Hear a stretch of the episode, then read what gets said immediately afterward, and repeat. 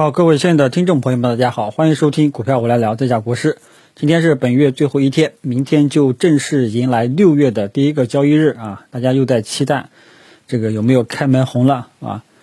好，那么周末呢，我们就跟大家做一个总结啊。这个今天呢，我们顺序反反着来啊，我们先说说整个六月份的一个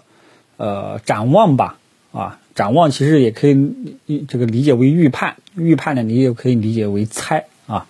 这个虽然说呃这个东西预判啊预测跟这个猜对实际的操作没有太大的这个决定性的作用，但是呢提前作为一个心理的一个预期，好吧。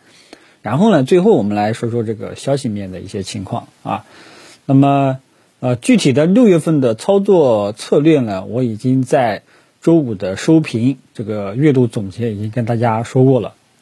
啊，整个六月份喽，啊，大家要记住啊，就是首先你要对当前中国股市的一个架构啊，一个结构啊，一个认一个清醒的认知啊，这个比方说，我前段时间在微博跟大家去分享的这个一个架构的问题，就是说过去很多年啊，很多年的长时间的一段时间内啊。就是全传统的行业啊，它的估值基本上在低位横着在啊，甚至它在下降啊，就是整体的一个估值，这个是呃招商招商证券的研报啊，就是说过去一段时间很长一段时间，传统行业的估值一直在这个往下走啊，这个缓慢的往下走啊，它是一条，你可以把它这个想象为一条这个直线。直线的尾部呢，稍微慢慢慢慢的在往下走，而估值一直呈上升态势的都是新兴行业啊，就一些兴起的一些行业，比方说你像这个呃五 G 对吧？之前呢，我记得前两年吧，五 G 是一个结构性的机会，大家应该还记得啊，老老粉老股民应该是多多少少有印象的。然后到最近呢，就是芯片，这这这一这一年这半年对吧？芯片半导体。对吧？传统国国产替代，像这些呢，也是新兴的一些行业，啊，高端的啊，还有一些生物生物技术啊，像这些呢，属于这种新兴行业，他们的估值呢一直在高位的整体，呃，一直在这个高位震荡走高啊。也就是说，整个过去一段时间，很长一段时间，这就是中国股市的一个基本的一个。呃，真相你也可以把它理解为真相啊。A 股的真相呢，我以前也跟大家讲过，它就是结构性的机会，啊，没有全面的牛市啊。比方说最近这两个月，大家也都看到了，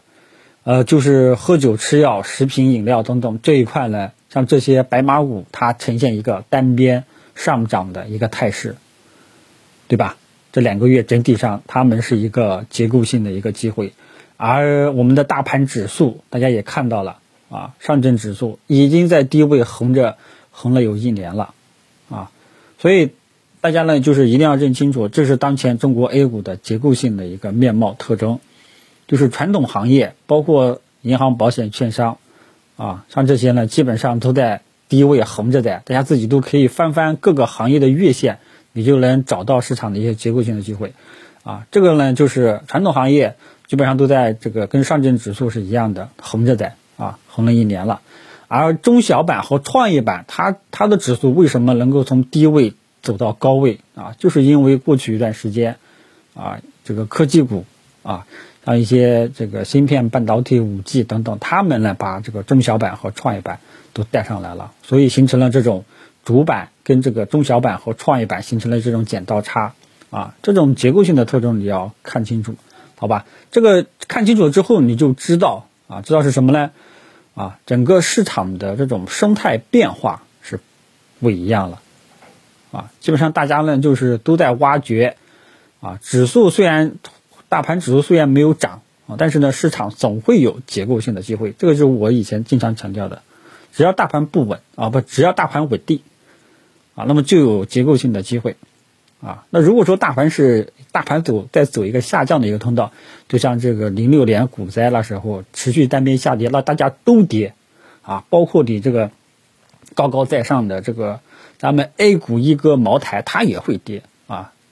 那当前中国这个股市整体是在一个低位水平，整体是在一个低位水平啊，这点大家要记住，就是说下跌空间也不大了啊。但是呢，就是我跟大家说过，就是它整体以前跟大家讲过，我判断市场的这个抄底，我去抄底的话有三个三个要素，第一个估值底，现在整体整个市场都在一个估值的一个低位水平；第二个就是技术底，就是技术面走出了一个呃右侧信号啊。第三个就是政策底啊，这里的政策底呢，更多的倾向于货币政策。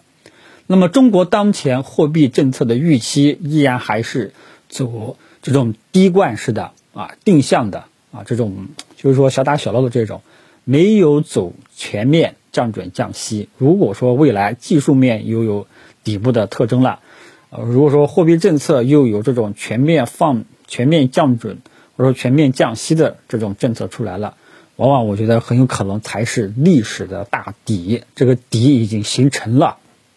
否则的话，它依然还会在低位晃横，啊，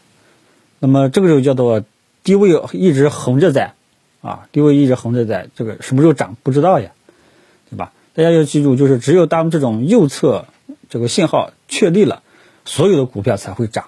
啊，如果说老是在低位横，那只有一些股票涨，一些股票会继续横，或者说还有一部分股票会继续跌，啊，这就是筑底啊，在磨底，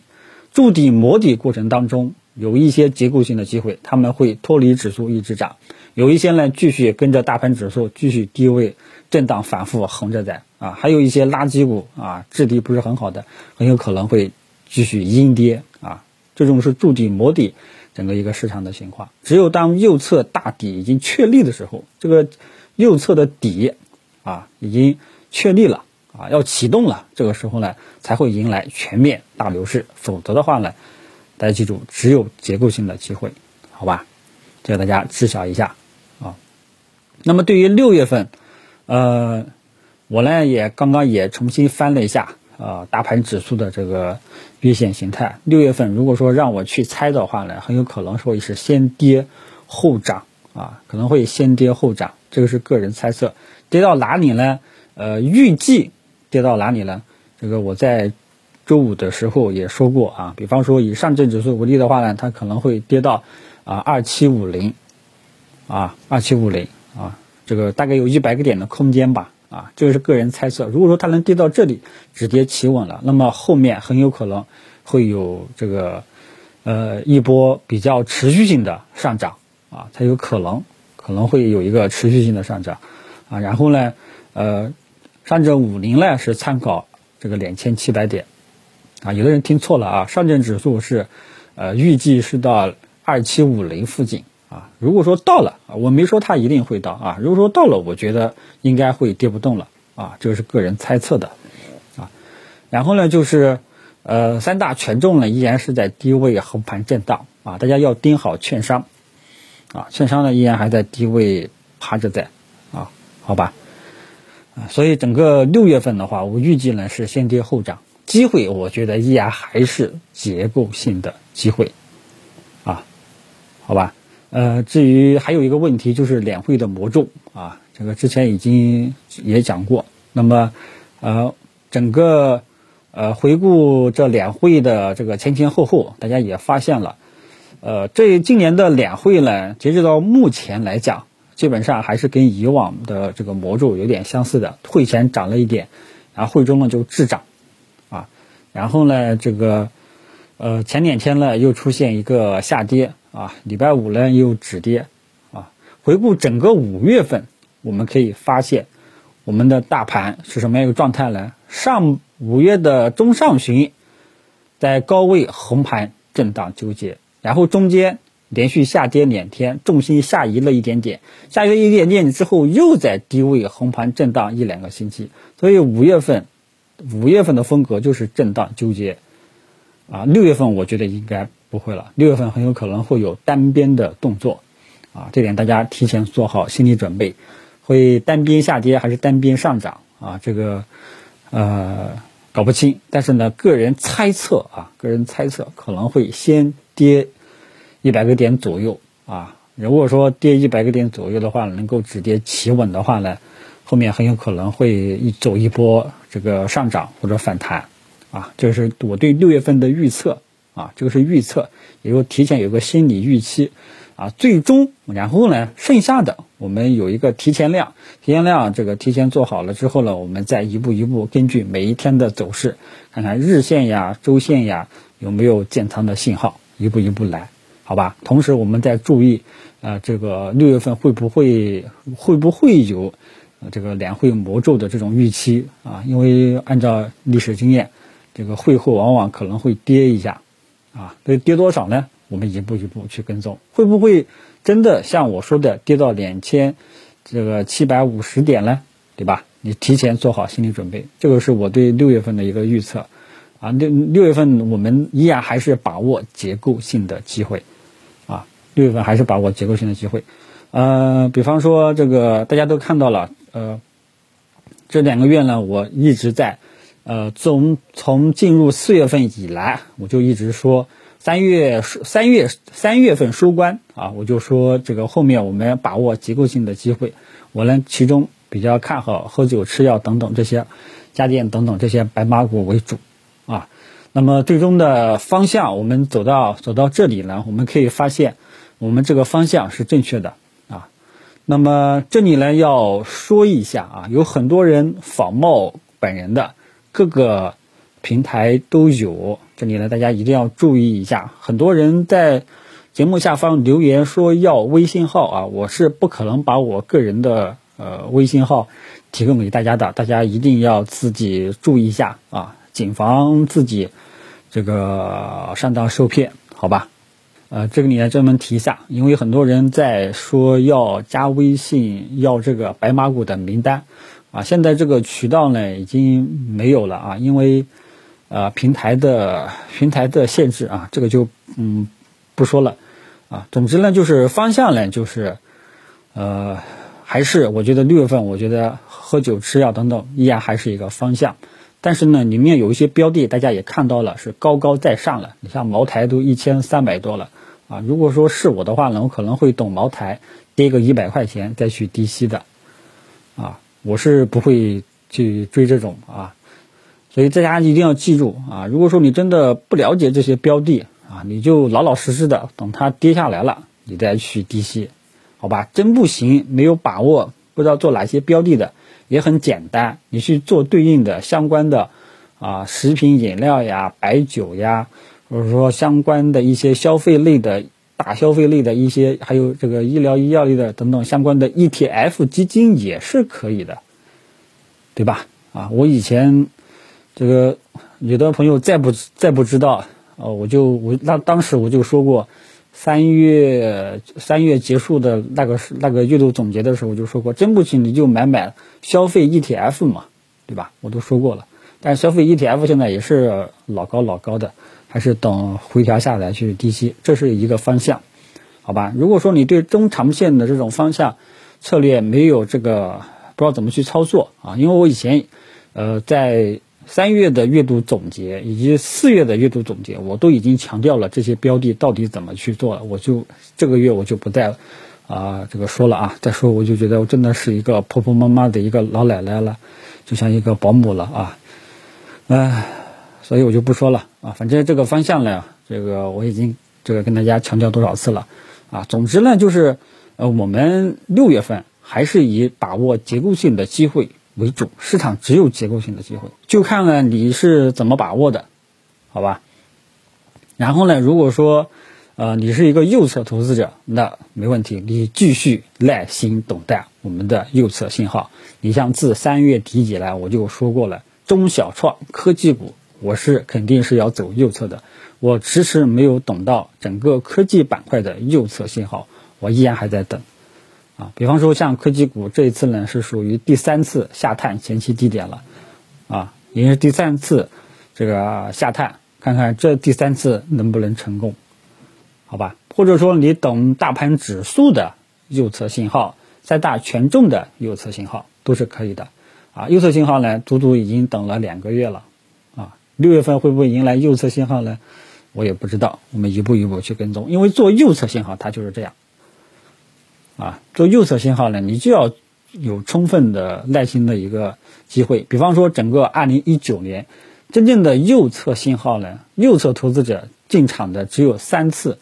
第一次就是二零一九年年初，那时候市场的氛围比较好，虽然说它这个没有走出右侧的信号，但此时市场的氛围已经完完全全好转。那么作为右侧投资者，你就不能再观望了，你就可以进场了。啊，这个逻辑很可能很多人听不懂啊，听不懂没关系。那如果说按以二零一九年真正的为例的话呢，右侧的投资者应该是在八月十五号科技股那一波，以及二零一九年十二月初那一波。啊，整个右侧投资者，整个二零一九年只做两波，成熟的呢可能会做三波啊，就这么一个情况啊。所以你想一想，右侧投资者有的有的，你到底是不是懂得右侧投资者？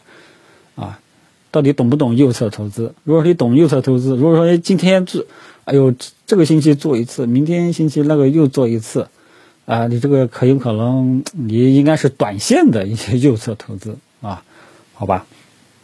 所以整个策略呢，还有方向呢，还有整个格局观呢，都跟大家讲完了啊。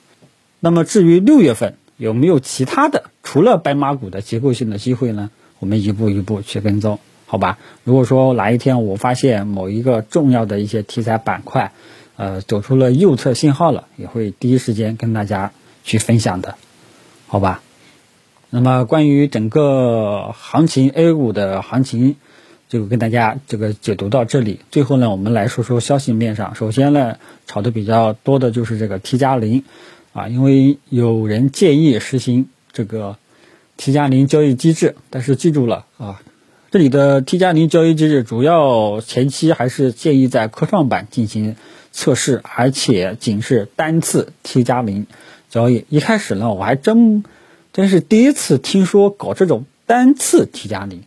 啊，后来我也继续查了一下，单次 T 加零呢，什么意思呢？就是说，你第一笔，你这个第一笔交易当日买入了，然后当天可以卖出。比方说，你这一笔买了一千股，那么当天你可以把当天啊，你可以把这一千股卖出。但是如果说你后面再开再开新仓买了这个五百股，那么这五百股呢，你就卖不掉了，你必须等到第二天。这个叫做单次 T 加零。啊，我觉得这个搞什么，呃，搞这个我也是无语啊，呃，因为 T 加零呢，正统的传成熟性的行业都是没有跌停板限制的，都是 T 加零交易制的，没有听说过还搞什么单次 T 加零啊，这个也是我也是呃无奈啊，要搞你就搞 T 加零，要么你就别搞，搞什么单次 T 加零了，啊，反正正反正从。这个设计也能看得出，呃，监管层呢，或者说高上层呢，应该还是有所忧虑的。那么对于这种 T 加零呢，大家注意一下啊。如果说，嗯，这把这个东西呢是双刃剑，你用的好呢，那就是一把好刀；你要是用的不好呢，很容易割伤自己啊，就这么一个意思。所以呢，呃，对于 T 加零的朋友啊。虽然说搞这种 T 加零是是为了防止散户过度交易啊，其实它也是有苦衷的啊。虽然说能理解，但是呢，就是说呃 T 加零这种交易制，大家记住了，是一把双刃剑啊。如果说你你没有很好的这种呃能力的话呢，尽量不要认为 T 加零是一个好东西，好吧？不过好在它真的实行单次 T 加零的话呢，多多少少对你们还有所保护啊。呃，不过呢，T 加零了，我还是希望能够成熟全面实施啊。那么这个消息呢，肯定是对券商是有利好消息的。但是呢，你搞一个单次 T 加零，那那就就没有什么太大的意义了。这个我们看后续领导到底是怎么个设计，怎么个实行法，好吧？呃，它目前也就仅仅在科创板去推广，而然而科创板这个参与的人数呢并不多啊，这跟大家讲一下啊。那么至于这种放开涨跌停板制度，我觉得很难很难了。你像这个国外的某一只股票当有这个呃，比方说国外的成熟市场啊，一只股票当天暴跌百分之九十，你让我们中国 A 股常年只有百分之十的这种呃。这种做法突然间跌个百分之九十、一百的，对吧？这哪受得了呢？这个估计短时间应该可能受不了。好在科创板百分之二十的这种涨跌停幅度，目前来说实时的过程当中呢，还算是比较稳定运行的啊。不过呢，呃，如果说全面放开，不设涨跌停板幅度的话呢，可能时间还比较久啊。能放开做 T 加零呢，我觉得就已经是一个很大的一个进步了啊。这个呢，就是国内的一个主要消息吧。其他的消息像什么 PMI，我就啊不再多说了啊。呃，国内的消息呢，最主要的还是上次领导说的放水养鱼啊，这个之前也讲解过了。那么剩下的都是啊，大家都是知道了，大洋彼岸的这个事情闹得国内呢也是非常的呃混乱啊。这个我也就涉及敏感，我也就不再提了啊。总之呢，现在呃中国和大洋彼岸的关系呢十分的僵硬啊，这个是一个。比较大的一个宏观的一些不确定性啊，不过呢，事已至此，已经是最坏的时刻了啊，已经我觉得应该是最坏的时刻了啊。如果说还要更坏了，那就是啊发生战争了啊，估计应该不会。这个呢，涉及这一块呢，涉及敏感，我就不再提了。总之呢，宏观外围呢情绪不是特别的好，算是利空吧。整体上呢，你要说有没有什么呃大的利多，目前来说我还真没有发现啊。主要的还是呃当前外围情绪的不稳定，好吧？大家呢也要注意一下港股的一个走势啊。港股呢情绪呢也会间接啊会间接影响 A 股短期的啊这个走势，好吧？大家这两天呢注意一下，呃，其他其他的我就。啊，不再说了。涉及到一些行业题材板块的，我就不再说了。你像这个，呃，钢铁侠，Space X，对吧？发射载人飞船已经成功了啊，说是创了人类历史。这个怎么说呢？也是可喜可贺的一件事吧。像这些消息呢，多多少少对相关的行业题材板块可能会有刺激性的一些作用。这一块我就不再说了啊。总之，呃，大的。格局呢，大家知道一下，就是什么呢？啊，传统行业三大权重啊，垫底，他们这个在家里面镇楼啊，那个词叫做我在家里面镇楼，当主心骨，我这个稳定啊，然后你们题材板块没事乐呵乐呵啊，就这么一个状况，好吧？那么哪些会乐呵乐呵呢？比方说喝酒吃药已经乐呵。这个两个月了，对吧？还有一些其他的啊，其中像科技股里面的一些上游的芯片啊，半导体行业，对吧？呃，还有没有其他的呢？大家自己去挖掘一下，好吧？整体就这么一个情况。具体的，如果说还有什么其他的情况，明天早上跟大家接着聊。谢谢大家。